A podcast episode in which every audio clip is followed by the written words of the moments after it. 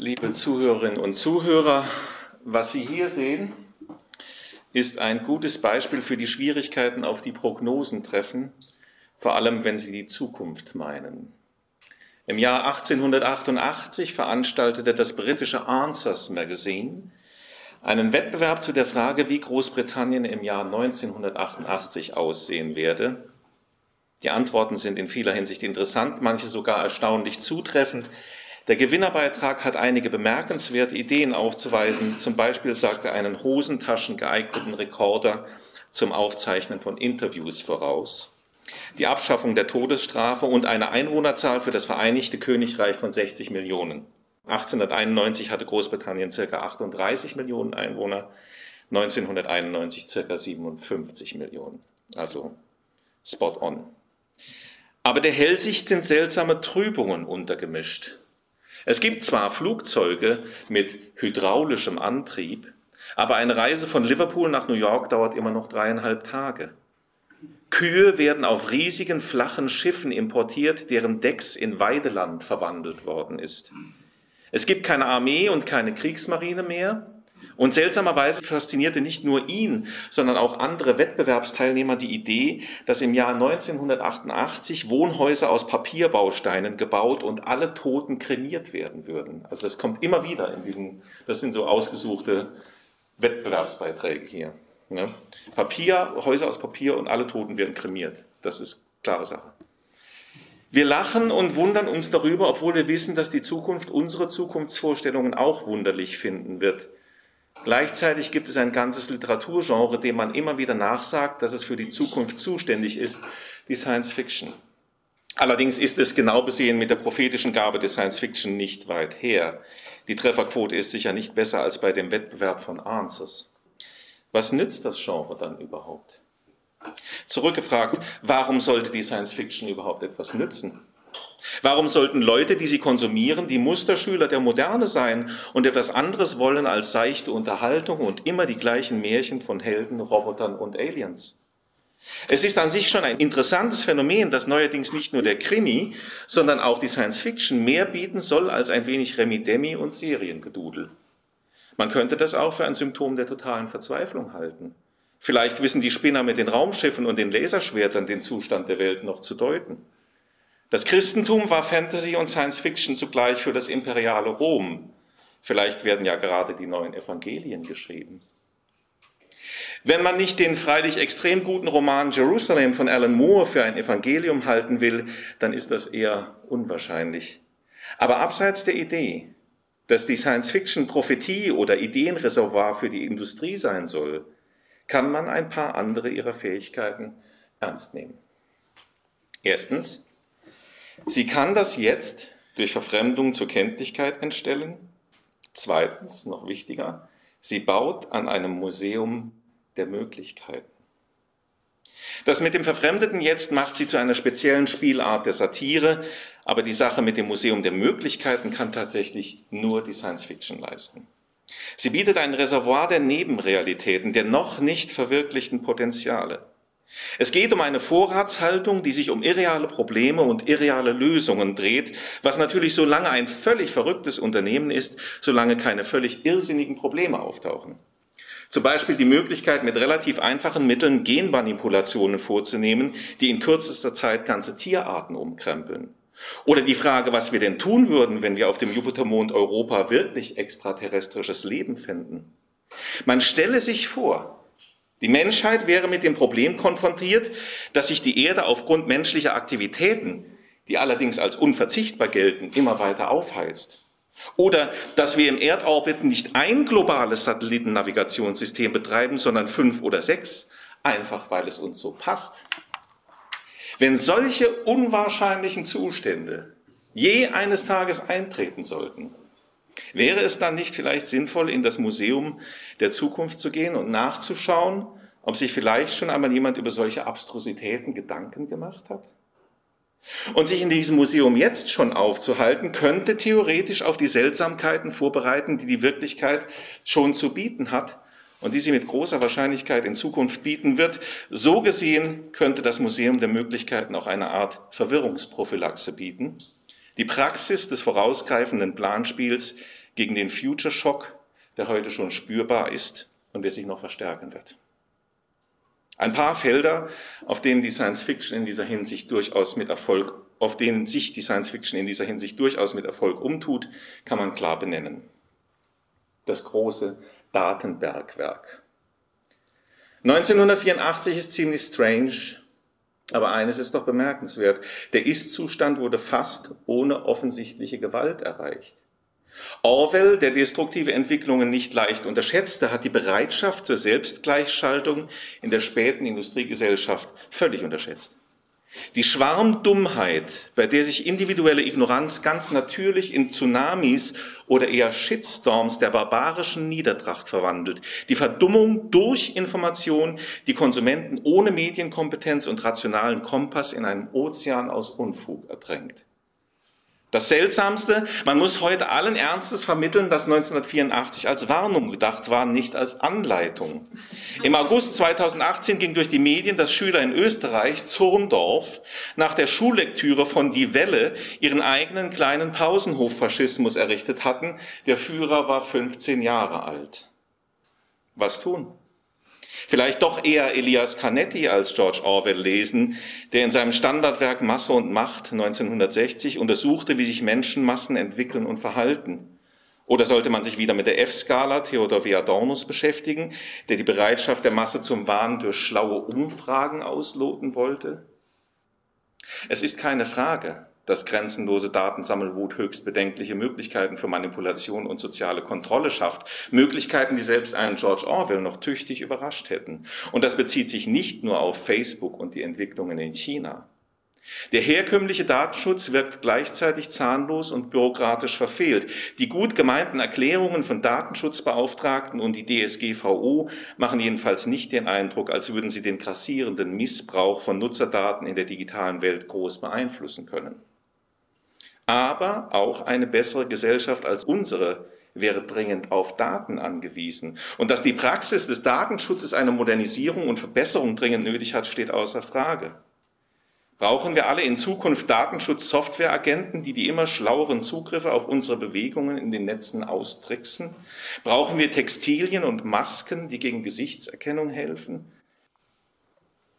Gut leben oder smart living?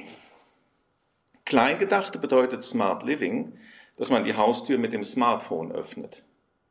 Wie aber wäre das, wenn wir im Gegensatz zum fragwürdigen Jetzt und zu den denkbaren Schrecken der Zukunft die positiven Potenziale ausschöpfen könnten, die die digitale Revolution, die neuen Werkstoffe, die neuen Erkenntnisse der Natur und der Sozialwissenschaften mit sich bringen? Der Begriff Renaissance hat auch heute noch Glanz. Das beruht zum Teil auf krassen Idealisierungen. Man sollte nicht vergessen, dass die Renaissance jede Menge an Schrecken zu bieten hatte. Nur ein winziges Detail. Leonardo da Vinci arbeitete ein Jahr lang von 1502 bis 1503 als militärischer Ingenieur für Cesare Borgia. Trotzdem, groß gedacht würde Smart Living nichts anderes sein als eine echte Renaissance. Intelligenter Wohlstand für alle, der die Umwelt nicht erschöpft Information, Bildung und Kommunikation ohne Fesseln durch Überwachung oder irrsinnige Kommerzialisierung. Biotechnologie, die endlich mit vermeidbaren Krankheiten Schluss macht für Leute, die wissen und akzeptieren, wie das funktioniert. Tägliche, elegante, intelligente Teilnahme an politischen Entscheidungsprozessen statt fasadäre Formaldemokratie nach der Logik des geringeren Übels. Neue Beziehungen zwischen den Geschlechtern, allen Geschlechtern, die auf Gleichberechtigung beruhen. Diese Form von Smart Living, die zum ersten Mal in der Geschichte der Menschheit in Griffweite gerät, müsste doch für alle attraktiv sein. Oder etwa nicht? Ganz weit draußen. Die Raumsonde Juno, im Jahr 2011 gestartet, schwenkte am 5. Juli 2016 in eine Umlaufbahn um den Jupiter ein Ihre Reise dorthin war eine navigatorische Meisterleistung und schon jetzt hat die Sonde eine Fülle an neuen Erkenntnissen über den Jupiter ermöglicht. Das alles ohne die üblichen Nuklearbatterien. Juno hat sie einfach nicht gebraucht. Am 12. August 2018 startete die Parker Solarsonde zur Sonne. Auf dem Weg dorthin wird sie zeitweise das schnellste menschengemachte Objekt aller Zeiten sein. 430.000 Miles per Hour. Die technologischen Neuerungen, die Parker Solar möglich gemacht haben, sind erstaunlich. sowohl auf dem Gebiet der Hard- als auch auf dem der Software.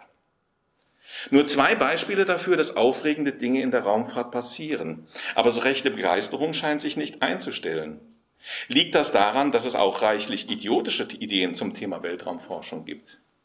Man denke nur an die Fantasien von einer US-amerikanischen Space Force oder die Planungen zu einem eigenen britischen Satellitennavigationssystem, die der Brexit auf die Tagesordnung gesetzt hat. Also das sollte man als, als Monument der Dummheit wirklich in Stein meißeln.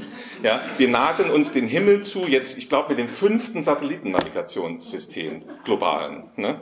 Und das, das alles natürlich nur, um äh, GPS-geleitete Waffen in, auf 50 Zentimeter ins Ziel zu leiten, ist ja klar. Die schon lange anhaltende Ernüchterung im Zusammenhang mit der Raumfahrt kann auch damit zusammenhängen, dass die Menschen im Weltraum oft denselben Unfug betreiben wie auf der Erde. Wenn auf der Erde die Hoffnung Mangelware wird, verdunkeln sich auch die Sterne. Und vielleicht geht es auch um einen gewissen Gewöhnungseffekt. Wir können die Oberfläche des Pluto von einer vorbeiliegenden Raumsonde fotografieren lassen. Na toll.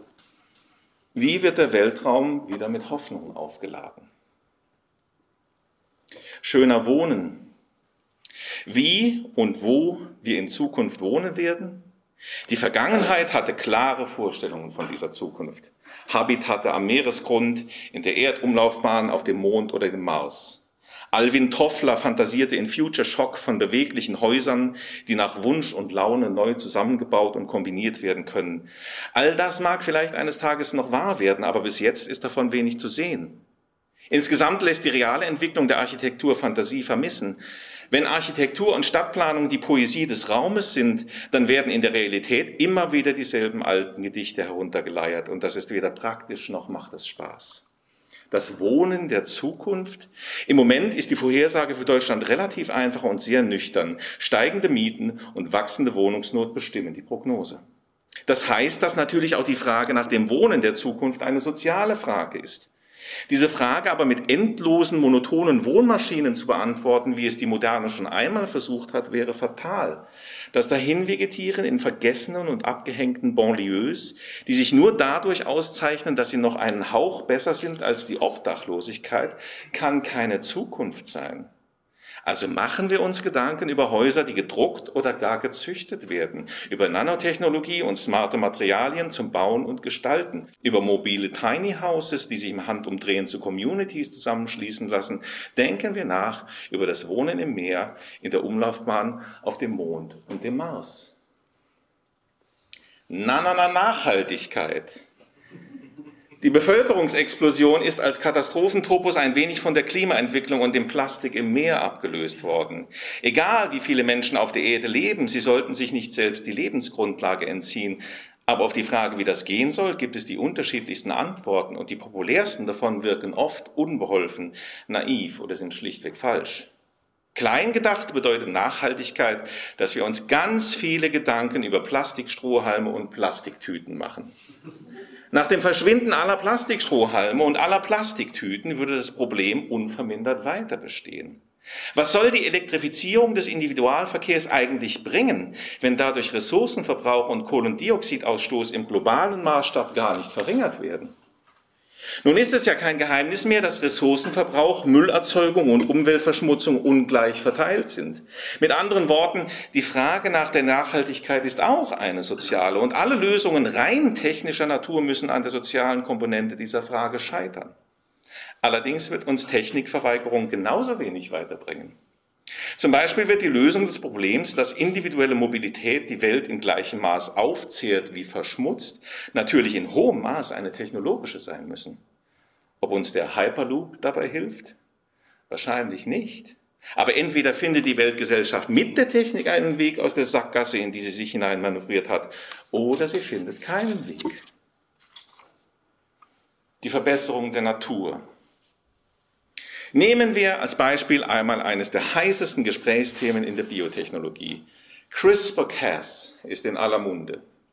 Wie üblich bedeutet das auch, dass kaum einer weiß, wie die Technologie funktioniert und das ist auch nicht ganz einfach zu vermitteln. Immerhin scheint klar, die Genschere macht Genmanipulationen einfach und billig. wenn da nicht noch ein paar Kleinigkeiten zu klären wären. So etwa die Frage nämlich, wer das Patent auf die Methode erhält. Die Arbeitsgruppe Emmanuel Charpentier und Jennifer Doudna, University of California, Berkeley, oder Feng Zhang, MIT, oder vielleicht doch Virginius Sikschnis, Universität Vilnius, Litauen.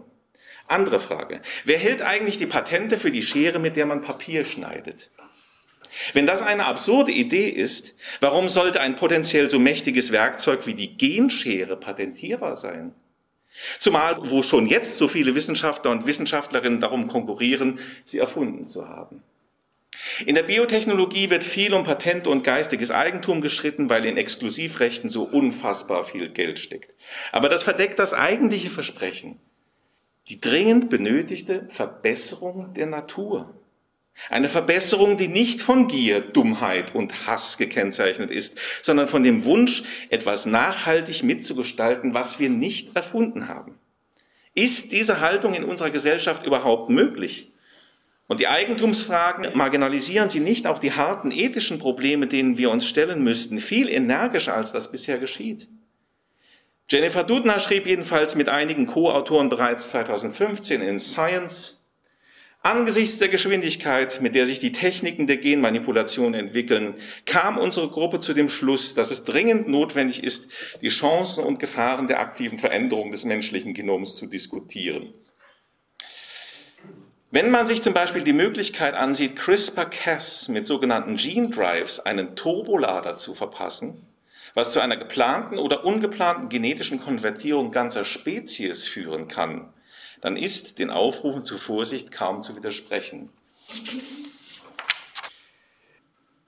Als Beispiel für jemanden, der das, um mal jetzt beim Thema zu bleiben, die, die Seltsamkeiten der Zukunft und der Gegenwart verpackt in einen absolut rasanten Erzählungsrahmen, ist mir letzthin aufgefallen Martha Wells, Martha Wells hat mit ihrer Murderbot-Serie einen spektakulär guten Beitrag zum Museum der Möglichkeiten geleistet und als bitterböse Satire funktioniert er auch.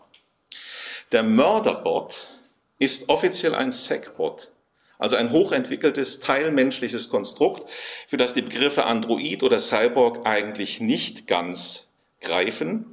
Eher handelt es sich um eine Art Allzweckwaffe für menschliche Sicherheitsbedürfnisse in einer gefährlichen galaktischen Umwelt. Um die Segbots, die es in verschiedenen Varianten gibt, ist eine ganze Kultur entstanden. Seifenopern, philosophische Diskussionen, kriminelle Machenschaften inklusive. Mörderbot hat sich selbst diesen Namen gegeben, nachdem es ihm gelungen ist, sein Steuermodul zu hacken. De facto besitzt er damit freien Willen und könnte tun und lassen, was er will, aber nicht für lange. Segbots, die sich selbstständig machen, sind natürlich der Albtraum ihrer Herren und Meister. Jetzt hätte Martha Wells daraus ein mehr oder minder gut gemachtes Beispiel für das Rise of the Machines Subgenre in der Science Fiction stricken können, aber nein, Ian Tregillis hat da sowieso mit seiner Mechanical Trilogie etwas vorgelegt, was für einige Zeit schwer zu überbieten sein wird. Der Mörderbot ist keine noch so originelle Wiederholung der Geschichte von der Befreiung oder dem Terrorregime der Maschinen. Eigentlich möchte der Mörderbot mit seiner Freiheit gar nicht viel anfangen, außer zu überleben und Fernsehserien zu schauen. Danach ist er absolut süchtig und auf den langen interstellaren Reisen, die er in seinem Transportbehälter verbringt, gibt es auch wenig andere Unterhaltung. Letztendlich zwingt ihn aber doch die Langeweile aus seinem selbstgewählten Schneckenhaus heraus und er möchte wenigstens in kleinen Teilen Klarheit über vergangene Missionen und über sehr ungute Seltsamkeiten bei seinem aktuellen Auftrag erhalten. Aufklärung. Natürlich ist es genau dieser Wunsch, der die Lawine in Bewegung setzt und wie sich der Mörderbot durch die posthumane Gesellschaft manövriert, wie er andere Systeme hackt und manipuliert, wie er kämpft und an den Bedürfnissen seiner leicht verletzlichen, lächerlich dummen menschlichen Zeitgenossen verzweifelt und wie diese menschlichen Zeitgenossen aus ihm etwas machen wollen, was er nicht sein will, nämlich ein Mensch, das ist schon sehr unterhaltsam zu lesen. Es hält auch einige Lektionen bereit. Die Seriensucht des Mörderbots ist kein nebensächliches Detail, sondern sagt mehr über die Gegenwart aus, als uns genehm sein sollte. Netflix, so hieß es jüngst in der Wochenzeitung Jungle World, ist Fernsehen für das unternehmerische Selbst. Der souverän über die Produkte verfügende Konsument ist eine von der Kulturindustrie geschaffene und von den Cultural Studies reproduzierte Illusion und hat mit der Realität des Medienkonsums, den eigenen eingeschlossen, nichts zu tun. Und genau das Unternehmerische selbst am untersten Ende der Skala führt Martha Wells mit ihrem Mörderbot vor, der gerade in den stressigsten Momenten des Überlebenskampfs in seine Serienwelt abrauschen will, wenn auch nur für ein paar Nanosekunden. Wenn er die Freiheit ernst nehmen würde, die er sich erkämpft hat, wäre er schnell tot. Selbstverantwortung ist nur ein anderes Wort für das notwendige totale Misstrauen und die gesellschaftlich steinhart verfestigte Gnadenlosigkeit. Initiative bedeutet, die eigenen Bordwaffen schneller abfeuern zu können als der Gegner. Schon heute bewegen wir uns alle in einer Datensphäre, die uns wie ein unsichtbares Fluidum ständig umgibt. Und wer sich konkret anschauen will, wie der Kampf großer und kleiner Fische in diesen Gewässern ablaufen könnte, der findet bei Martha Wells eine Menge Anschauungsmaterial. Selbstverständlich sind die Murderbot Diaries nur ein Beispiel für Science Fiction, die sich um einen Platz im Museum der Möglichkeiten bewirbt. Becky Chambers arbeitet weiter an ihrem Epos über die Multikulturalität unter den Bedingungen galaktischer Expansion. Das Autorenduo unter dem Künstlernamen James S. A. Corey beackert mit der Expans-Saga das gleiche Feld. Übrigens äh, zuerst von Netflix, nein, das war nicht Netflix. Amazon hat die Serie jetzt übernommen. Eine der besten, wirklich der letzten 20 Jahre, ja, um auch mal für das Streaming zu sprechen. Ja. Äh, auch deutsche Autoren sind dabei, Leif Rand zum Beispiel, der in Planet Magnon die Schrecken der verwirklichten Utopie ausgeleuchtet hat. Das ist wirklich ein satanisch schlaues Buch. Von mir persönlich, ihr ahnt es, es kommt der Werbeblock. Von mir persönlich würde ich die Erzählungssammlung Cabaret erwähnen, deren E-Book-Cover hier zu sehen ist. Sie enthält Erzählungen, die über Jahre hinweg in dem Schweizer Wissensmagazin GDI Impuls erschienen sind. Einige der Themen, an welche Grenzen kommt denn jemand, der alles über andere erfahren kann? Die Spiegelmacherin. Wie werden Journalisten auf die Geschichte ihres Lebens reagieren, wenn es den Journalismus, wie wir ihn kennen, gar nicht mehr gibt? Sandbogen. Was wäre die beste Methode, um gute, weitreichende Ideen zu finden? Gedankenwetter.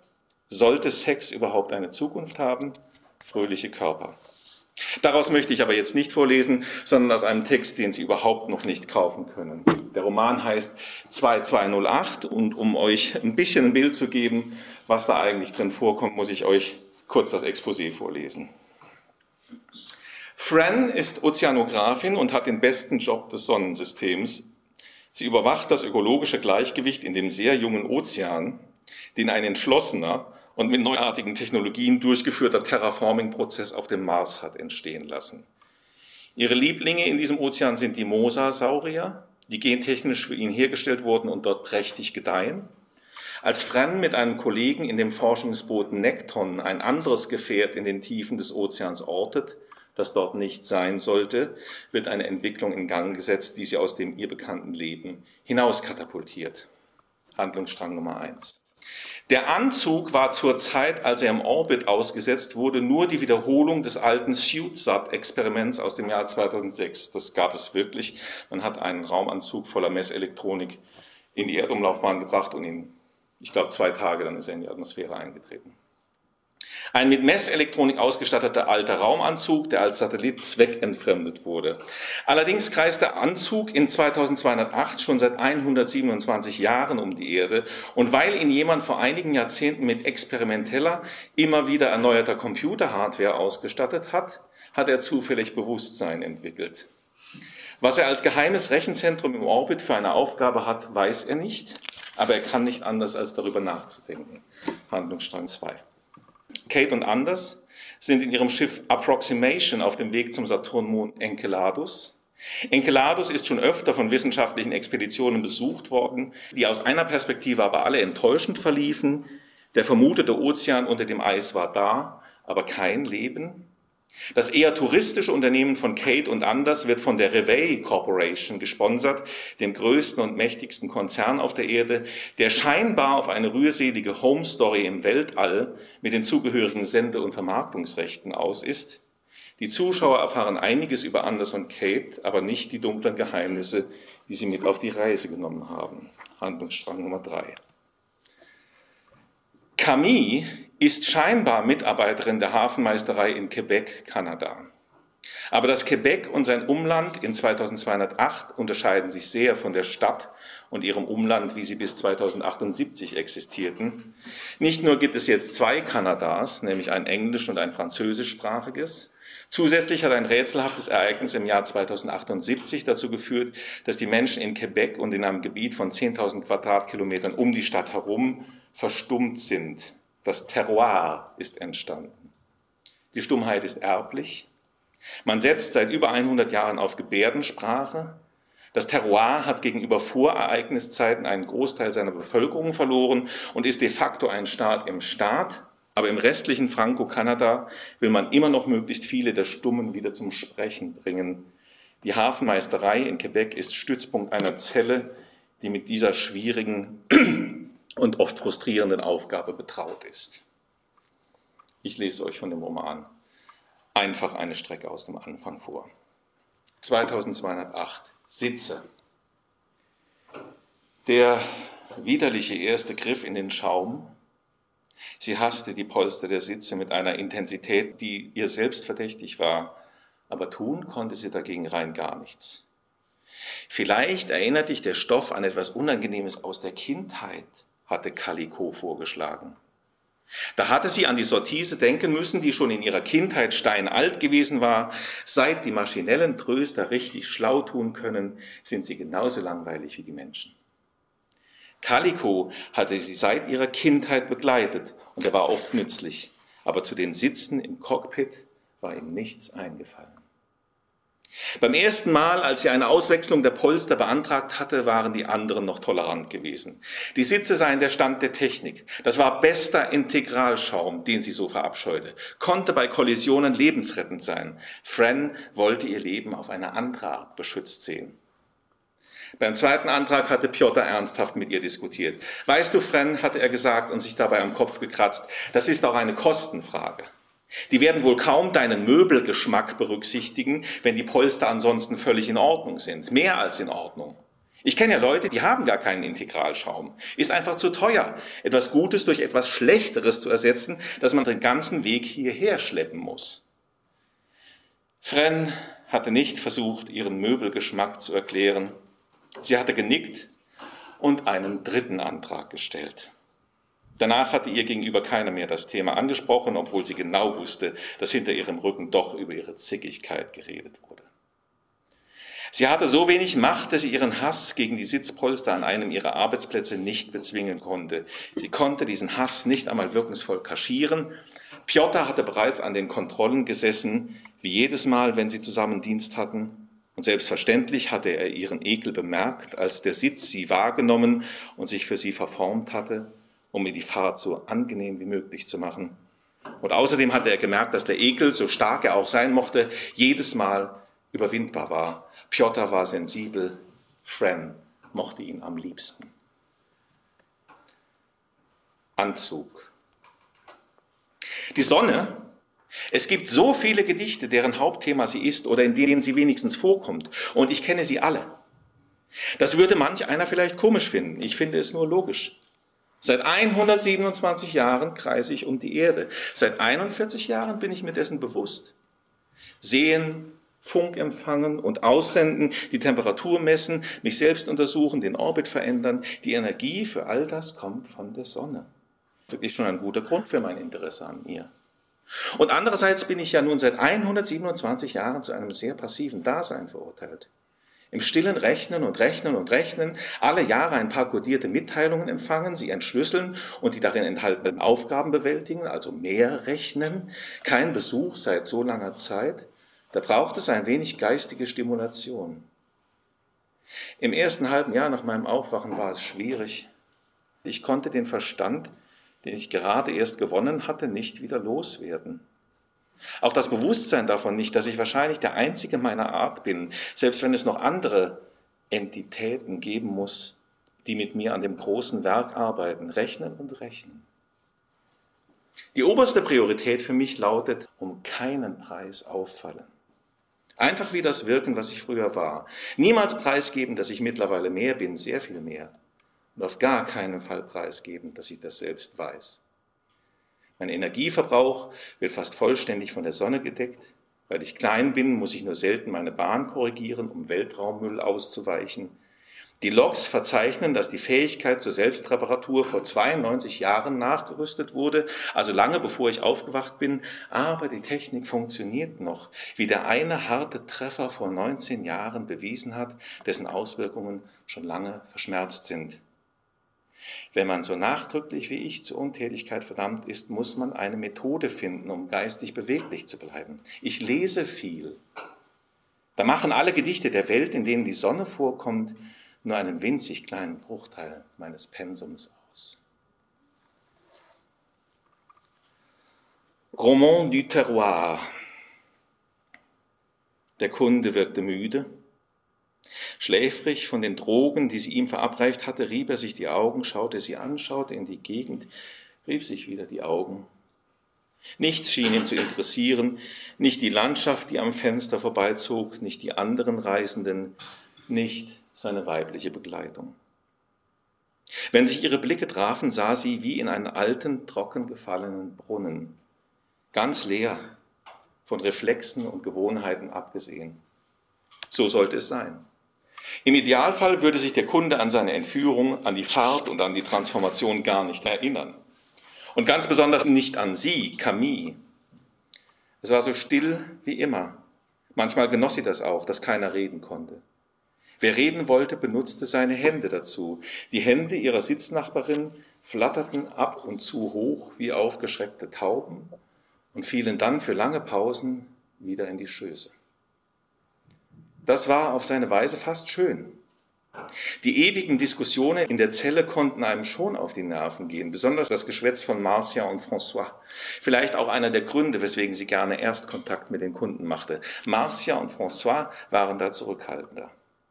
Was hätten die anderen wohl gedacht, wenn sie von Camilles manchmaligen Bedürfnis nach Stille erfahren hätten?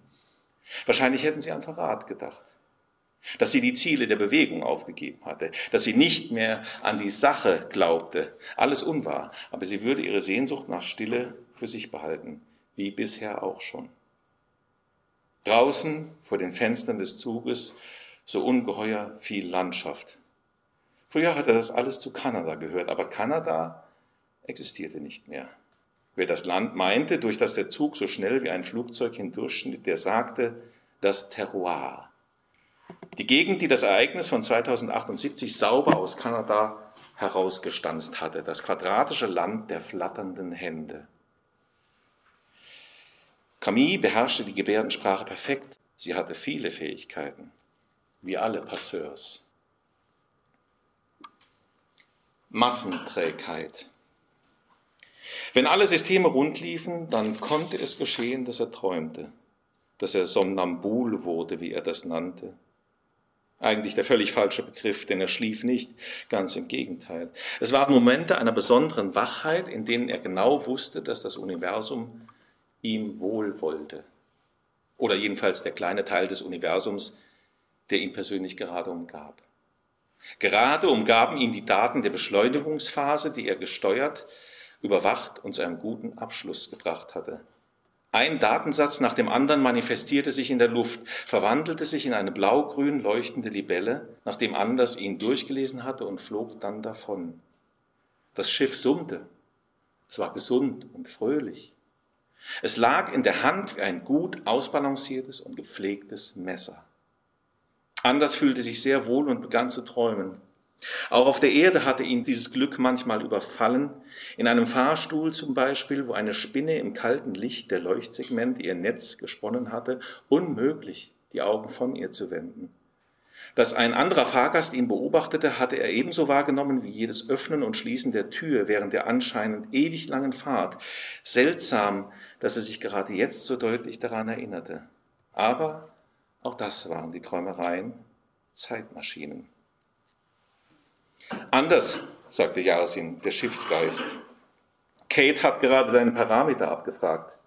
Danke, Yasin. Kate wusste jetzt, dass er träumte und sie würde ihn dabei nicht stören. Einspruch. Wenn der Austausch der Sitze im Cockpit der Nekton eine Geldfrage war, wieso war dann das Geld da gewesen, um auf dem Mars einen Ozean aus der Oberkreide anzulegen? Unsummen für all das Eis aus dem Asteroidengürtel, für die ganze Genetik, echte Ammoniten und Mosasaurier in einem echten Flachmeer wie der Western Interior Seaway in der irdischen Kreidezeit. Auf den Mars gezaubert innerhalb von drei Jahrzehnten. Das musste doch ziemlich teuer gewesen sein. Funken ich kann die Korrekturzündungen der Versorgungsschiffe wahrnehmen, wenn sie Weltraummüll ausweichen müssen. Sie sind wie kleine Funken. Funken für Funken steigen die Versorgungsschiffe zu uns hoch, den Satelliten und Stationen, die lange, lange um die Erde kreisen sollen. Die großen Stationen werden regelmäßig versorgt, die kleineren seltener. Manche der Versorgungsschiffe müssen auch mir ausweichen. Und die Maschinen, die die Bahnen für diese Versorgungsschiffe berechnen, Funken für Funken, halten mich sicher auch für so eine Art Müll. Bedingt. Die in Teilstaaten zersprungenen USA mit Angeboten für alle. Der russische Neozarismus, schon so lange im Krieg mit China die Witze, die besagten, dass der ewige Krieg zwischen beiden das einzige sei, was die Staaten jeweils noch zusammenhielt und wie lange man sie sich schon erzählte. Afrika mit zwei Wohlstandskernen um den Kongo herum und im Süden. Südamerika, Sozialismus in verschiedenen Geschmacksrichtungen. Europa, das alte Freiluftmuseum, das den beiden Kanadas noch am ähnlichsten sah. Die beiden Kanadas, die nur noch durch lose Föderationsverträge verbunden waren, und das französische Kanada hat 2087 seine Hauptstadt verlegen müssen. Denn Quebec und ein Quadrat von 10.000 Quadratkilometern um Quebec herum waren verstummt. Daher wurde Französisch-Kanada von Montreal aus regiert. Und von dort aus wurden auch die Zellen unterstützt, die gegen den heftigen Widerstand der Stummen möglichst vielen Menschen im Terroir das Sprechen wieder beibringen wollten. Rückenwind. Natürlich hatten sie sich die Approximation sponsern lassen. Jede Botschaft nach Hause zeigte die blaue Schleife der Reveille-Gruppe und die Außenhülle der Approximation natürlich auch. Das fand Anders sehr lustig, denn er wusste mit absoluter Sicherheit, dass jeder auf der Erde, der die Sendungen von der Approximation empfangen konnte, auch die Reveille-Gruppe kannte. Und die Reveille-Gruppe wusste das natürlich auch dass sie Toto hatten duplizieren lassen, um ihn auf die Reise mitzunehmen, ging auf eine Empfehlung der Reveille-Leute zurück. Erstens hatte es geheißen, sei ein Haustier wichtig für sie beide. Zweitens erhöhte ein Haustier, ob Duplikat oder nicht, das Interesse der Zuschauer. Im Nachhinein waren Anders und Kate für diese Empfehlung sehr dankbar. Und da war natürlich noch der Umstand, dass Kate vor der Abreise in einer der Metakliniken der Reveille Corporation behandelt worden war. Tauchen. Piotr ließ ihr genug Zeit, um den Ekel zu überwinden. Tat einfach so, als sei er seinerseits schwer mit seinem Teil der Verantwortung für die Startvorbereitungen beschäftigt, so zum Beispiel mit dem ordnungsgemäßen Fluten der Schleuse. Die Schleuse wurde ordnungsgemäß geflutet, das wusste sie genau, weil die Sensoren der Nekton jetzt direkt mit ihrem Gehirn sprachen. Sie atmete tief durch, und schob ihre Hände in die Integralschaumhüllen um das Steuerrad des Schiffs. Fren und Piotr mussten jederzeit fähig sein, auf Handsteuerung zu gehen, und deswegen schloss sich jetzt der Integralschaum um ihre Finger wie ein zähflüssiger Sirup. Die Statusinformationen wurden ihr direkt in den Sehnerv eingespielt. Energie, Sauerstoff, die Berichte über die kleinen nebensächlichen Schäden am Schiff, die nur sagten, dass die wichtigen Systeme in Ordnung waren. Ihr ganzes Gesichtsfeld wurde kurz grün, Starterlaubnis von der Leitung. Calico sagte tief in ihrem Schädel, komm schon, ein bisschen magst du es immer noch. Sie antwortete nichts. Piotr fragte, wollen wir? Kammerfüllung 99 Prozent. Fran gab den Befehl zur Öffnung der Schleusentore ein bisschen zu früh. Calico hatte recht. Sie hatte immer noch Spaß daran, in einem U-Boot zu sitzen, das von außen wie ein übergroßer Mosasaurier von 35 Metern Länge aussah und in einen Ozean hinauszufahren, den es so ähnlich vor 70 Millionen Jahren auf der Erde gegeben hatte, der sich jetzt aber auf dem Mars befand. Langsame Fahrt voraus. Soweit mal aus dem Roman 228.